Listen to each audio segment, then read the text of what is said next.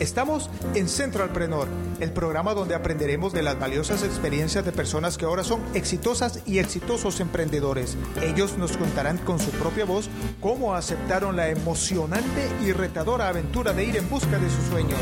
Bienvenidos.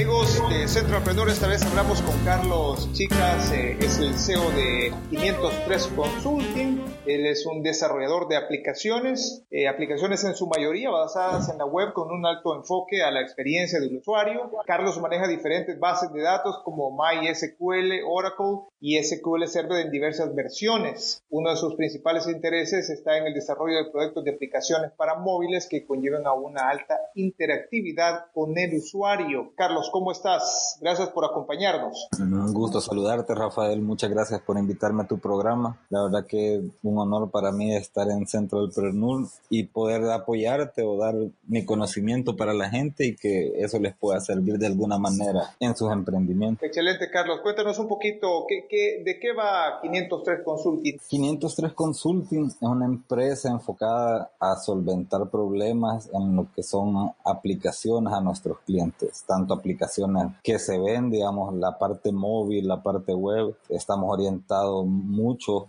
a lo que es el desarrollo de aplicaciones móviles, con énfasis a la experiencia del usuario, como bien tú lo decías al principio. La otra parte son soluciones de partners en el extranjero que igual apoyan y benefician a las empresas, de, a, los procesos de las empresas de nuestros clientes. Ok, interesante, pero, pero entiendo que tú también trabajas con, eh, de acuerdo a tu sitio web, trabajas con empresas internacionales, con quien haces ah. especie de outsourcing. A nivel internacional trabajamos con empresas de Honduras, Panamá, Costa Rica y actualmente estamos entrando lo que es Nicaragua. Eh, mucho del trabajo que se ha hecho o, de la, o del los proyectos que se realizan siempre son orientados a aplicaciones móviles y el rubro de nuestros clientes es bien variable, que es, eso quizás es algo que, que tiene 503 Consulting, que no estamos asociados o amarrados a un solo mercado, sino que nos vamos adaptando de acuerdo a las necesidades de nuestros clientes. Ok, interesante, Carlos. Vamos a ver, eh, déjame hacerte una pregunta. Cuando, cuando estás en alguna reunión o en alguna fiesta y alguien no te conoce y, y se acerca con la habitual pregunta, pregunta de a qué te dedicas, ¿cómo normalmente le respondes a esta gente? Les respondo que tengo una empresa, que hacemos aplicaciones. A veces el concepto de desarrollo de software, o sea, no toda la gente lo tiene bien ubicado. Entonces, cuando, nos cuando me preguntan a qué te dedicas o qué es lo que haces, o sea, en la mayoría de los casos es, tengo una empresa que hace aplicaciones, aplicaciones, ya sea para teléfonos celulares, páginas web o aplicaciones internas para lo que son nuestros clientes. Pero en síntesis esa es más o menos la respuesta que, que doy cada vez que me preguntan. Ok, interesante. Carlos, ahora eh, uno de los, de los motivos principales de este programa, de este podcast, es motivar a toda la gente, a todos los emprendedores que tienen de alguna u otra manera esa cajita de ideas debajo del escritorio, ese cajón con ilusiones de algún día eh, poder tener su propio negocio, tener su propia empresa, su propio emprendimiento. Eh, por supuesto, tenemos que decir que de acuerdo a las estadísticas, nueve de cada diez emprendimientos fracasan. Normalmente se habla del éxito que tienen los emprendedores, como en tu caso, que entiendo que desde 2008 estás con tu propio emprendimiento, pero seguramente habrás pasado momentos difíciles. ¿Por qué no nos dices, por qué no nos cuentas, Carlos, por favor, cuál, cuál puedes considerar tu más amargo fracaso? Ese momento en el que tú sentiste que te habías quedado atascado, que, habías, que todo parecía terminar, que ya no encontrabas la salida. Cuéntanos, por favor, esa experiencia y, tómanos y llévanos de regreso a ese momento eh, eh, que, tú pasaste. Quizás el momento más duro que he vivido es el primer proyecto que tuvimos, era un proyecto relativamente grande para la capacidad instalada que nosotros teníamos en ese momento. Surgieron varias cosas que se cambiaron en el proyecto. A uno le enseñan, o quizás no es que le enseñen, pero uno lleva en la cabeza el concepto de, de, de, nunca decirle no al cliente, el cliente tiene la razón. Por esa situación caímos en, en un círculo vicioso. Nos hizo, o sea, por el hecho de, no poder venir y decir, mire, esto no se puede hacer o esto no lo vamos a hacer porque no estaba contemplado desde un inicio, vinimos y caímos en una situación bastante incómoda tanto para el cliente como para nosotros. La experiencia adquirida a partir de ese evento es ser más realista, tanto internamente como ser lo más realista para el cliente, porque yo siento que el cliente también valora eso, o sea, es mejor a que yo le venga a decir, sí, mire, lo vamos a hacer y al final del día se llegue a otras situaciones que se salgan fuera de control y que termine generando molestias en ambas partes. En concreto, ese proyecto fue el que marcó un principio y un fin de, lecciones aprendidas. Eh, no es fácil porque nadie, a nadie le gusta comenzar con, con, ese, con ese mal sabor de boca, pero más sin embargo, o sea, te sirve de lección y la idea es, eh, si te caíste, o sea, levantarte y seguir adelante. Yo logro comprender y, y entender de lo que tú dices para todos nuestros amigos y amigas que en algún momento pues podrán toparse con una situación de estas es que tú eh, no tuviste el, digamos, el aplomo o, o el conocimiento o el control suficiente como para decir esto no lo puedo hacer Sí, es correcto, o sea, así como te lo... No es tanto que no lo pudiéramos hacer.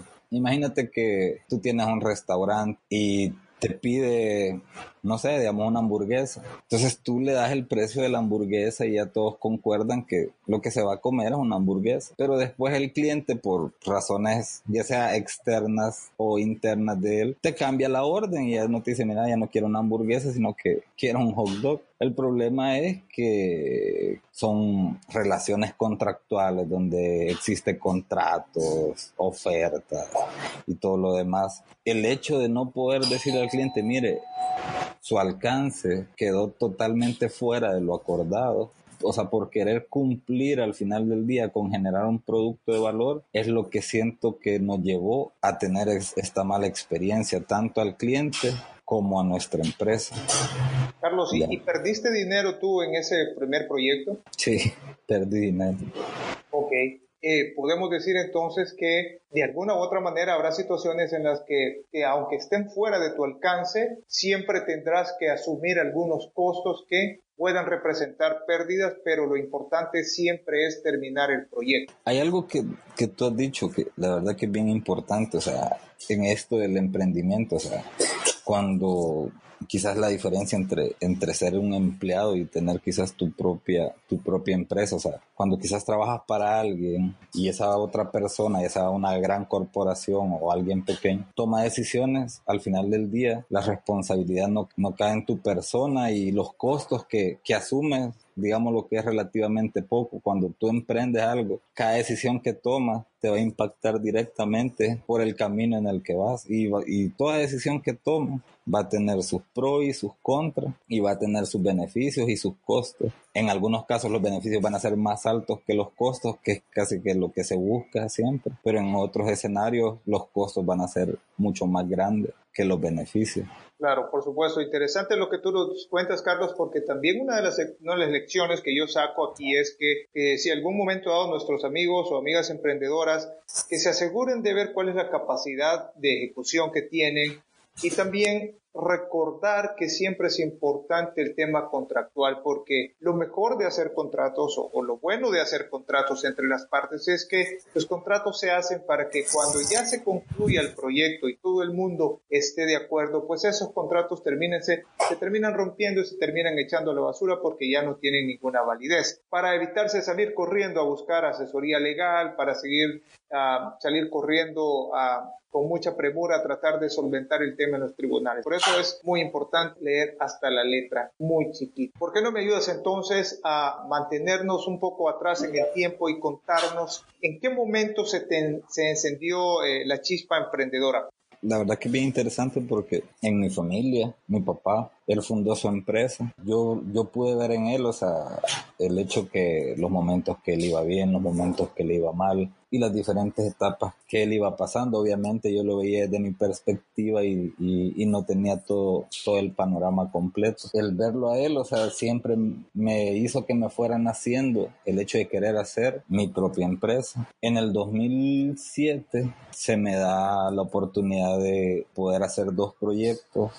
Yo ya tenía un trabajo para una empresa, una empresa multinacional y a octubre, no, tipo septiembre del 2008, yo tomo la decisión de, de hacer los proyectos y salirme de mi trabajo.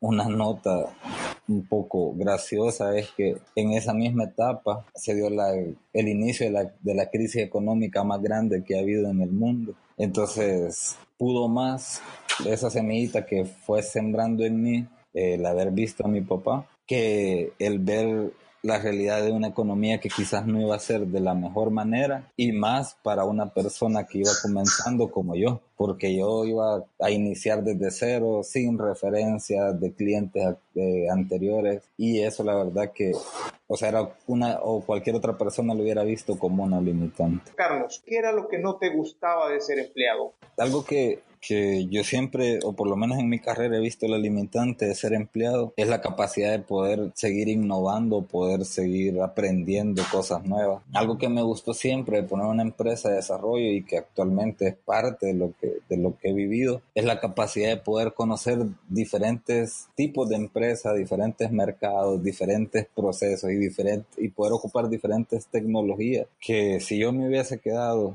a donde estaba. Lo más seguro es que no las conocería el día de ahora y estaría cómodamente con las tecnologías que yo he conocido, con las que yo trabajaba, pero que al final del día, o sea, el objetivo era, era seguir aprendiendo, seguir conociendo y poder ocupar otras herramientas que en ese momento no podía hacer. Eh, hace poco leía a alguien que decía y expresaba tu misma idea en otras palabras. Decía, uno cuando emprende debe ser al principio un especialista, pero luego debe convertirse en un generalista.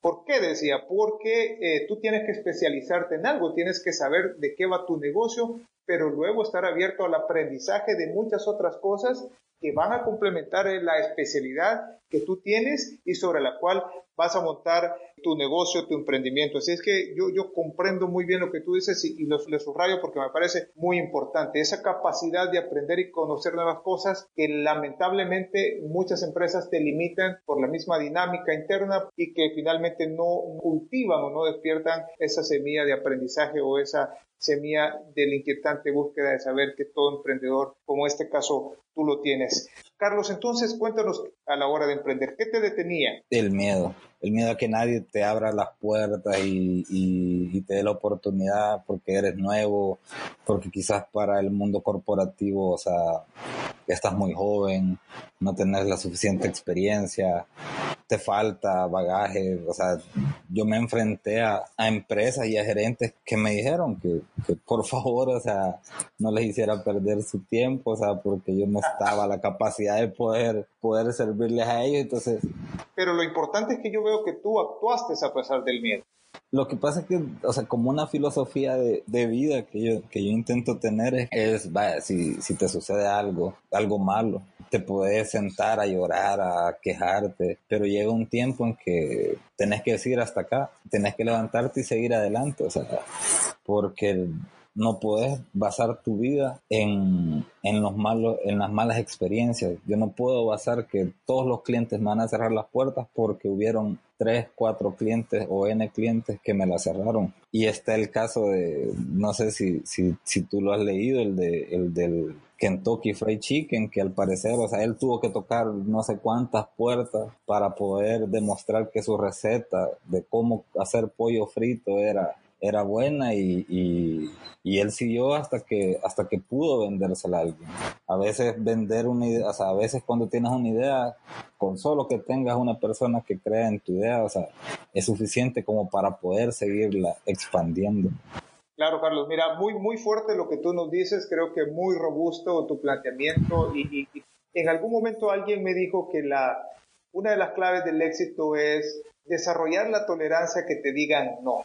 Y esa puede ser la diferencia entre un emprendedor que tiene éxito y alguien que finalmente se queda en el camino. Tú no sabes si después de ese no viene el primero de muchos sí en tu carrera y en el éxito de tu empresa. Buenísimo. Carlos, en ese momento permitime pasar a una, a una serie de preguntas eh, que tratan más bien de eh, explorar tu mentalidad emprendedora y no más bien tu negocio. Muy brevemente, ¿qué es el éxito para ti? Poder hacer lo que en realidad te nace hacerlo. Si tú quieres ser zapatero, o sea, y logras ser zapatero y, eso te llena y eso te nace y eso eh, cumple tus expectativas, está bien, o sea, independientemente seas pequeño, seas mediano, seas grande, en esta economía o en este mundo que estamos actualmente, hay mucha gente que es exitosa, que proviene o que ha comenzado desde abajo y hay empresas que son exageradamente grandes que terminan de ser exitosas a nivel económico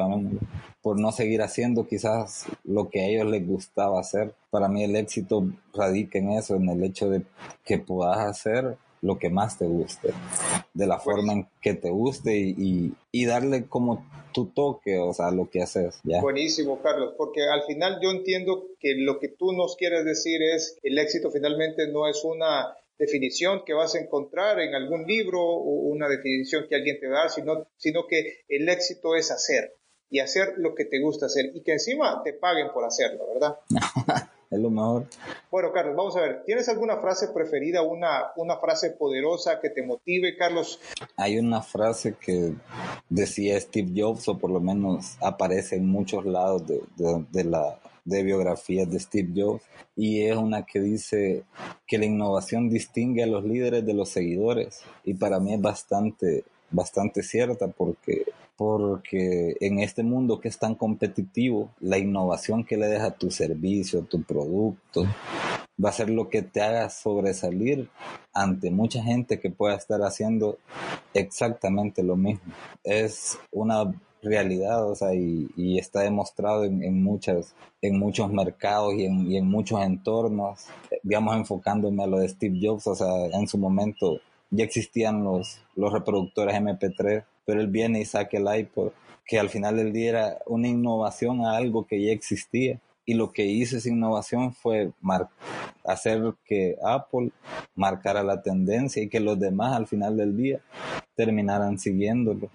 Buenísimo, Carlos. Queremos decirles a nuestros amigos y amigas emprendedoras y emprendedores que eh, todas las citas y todos los apuntes de, esta charla estarán en nuestro sitio web donde pueden consultar, por supuesto, todas las frases eh, poderosas o motivadoras que tú tienes, así como algunos otros apuntes que quedarán al final de esta entrevista. Bueno, Carlos, vamos a ver.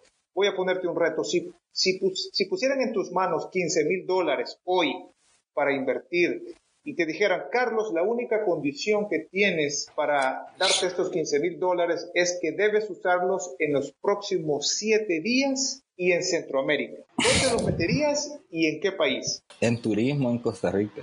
Vamos a ver, déjame darle vuelta entonces a la moneda. Si por alguna poderosa razón, una poderosa razón que escapa de tu control, perdieras todos tus emprendimientos, perdieras 503 eh, Consulting y amanecieras mañana en tu casa con solo 600 dólares, una laptop y un teléfono celular, ¿qué harías en los próximos siete días? Vender, buscar la forma de cómo, salir adelante, o sea, el hecho que yo tenga una laptop y un teléfono celular ya es suficiente como para poder seguir mi trabajo. Para mí, digamos, o sea, es cierto, perdí mi empresa como tú lo planteas, pero todavía tengo la bendición de tener una computadora enfrente que me permite hacer mi trabajo y un teléfono que me permite hablarle a los a potenciales clientes para poder venderles mi servicio.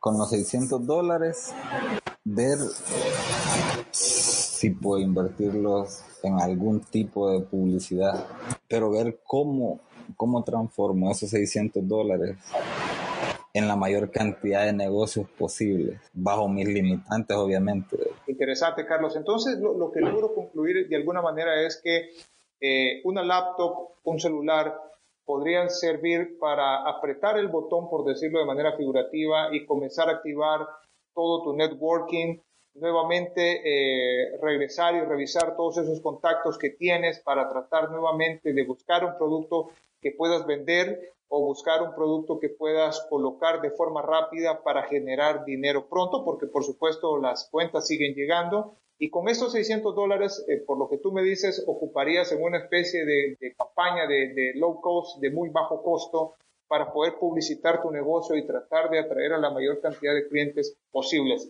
Sí, o sea, al final del día yo conozco casos de gente que quizás no tiene ni una página web, pero tiene una página de Facebook que le funciona como que si fuera su página web. O sea, ahí vende, ahí hace relaciones.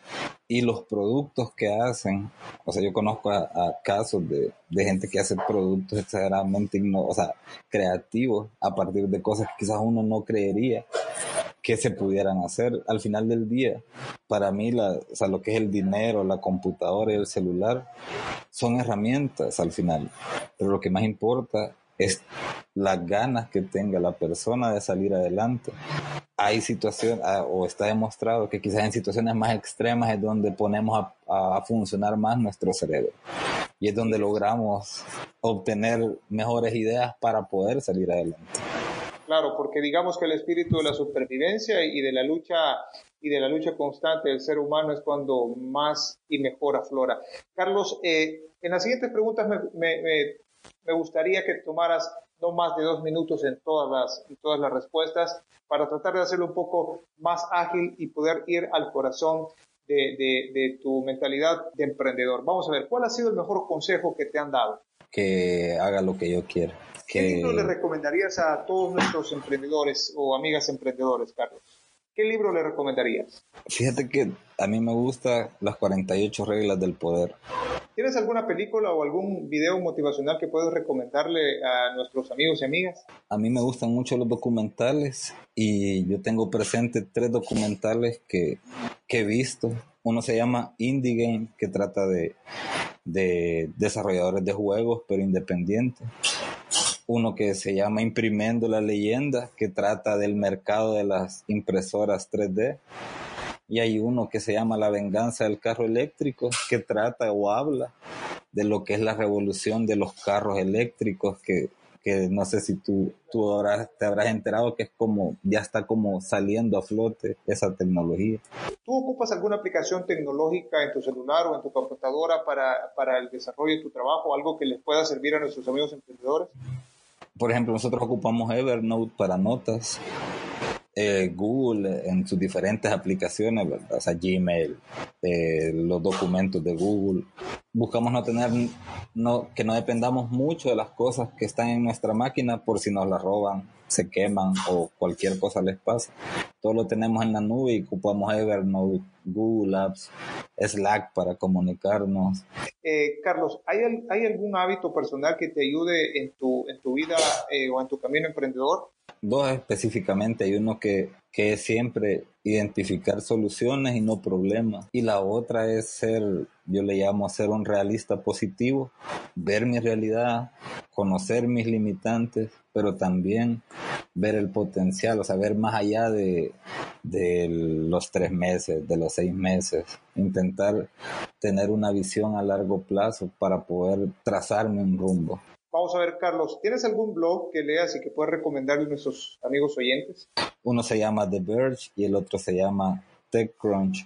Carlos, ya para ir finalizando, ¿puedes darnos un último consejo? No se desanimen, no es donde están ahora, sino que hacia donde se ven en el futuro pero también intenten planear de la mejor manera posible cómo van a sobrellevar ese, ese camino o cómo van a recorrer ese camino. Para finalizar, ¿cuál es la, la manera más fácil de entrar en contacto contigo? Es a través de nuestro sitio web www.503 en números consulting.com Igualmente tenemos un Twitter que es arroba 503 consulting. También tenemos el teléfono FIF que es el 2556 4330. Interesante Carlos. Nuevamente muchas gracias y a ustedes amigos y amigas por prestarnos su atención en esta edición de Centralpreneur. Esperamos que sigan en nuestra sintonía, puedan hacernos sus comentarios, puedan hacernos sus sugerencias a través de nuestras redes sociales y nuestro sitio web. Muchas gracias y hasta la próxima.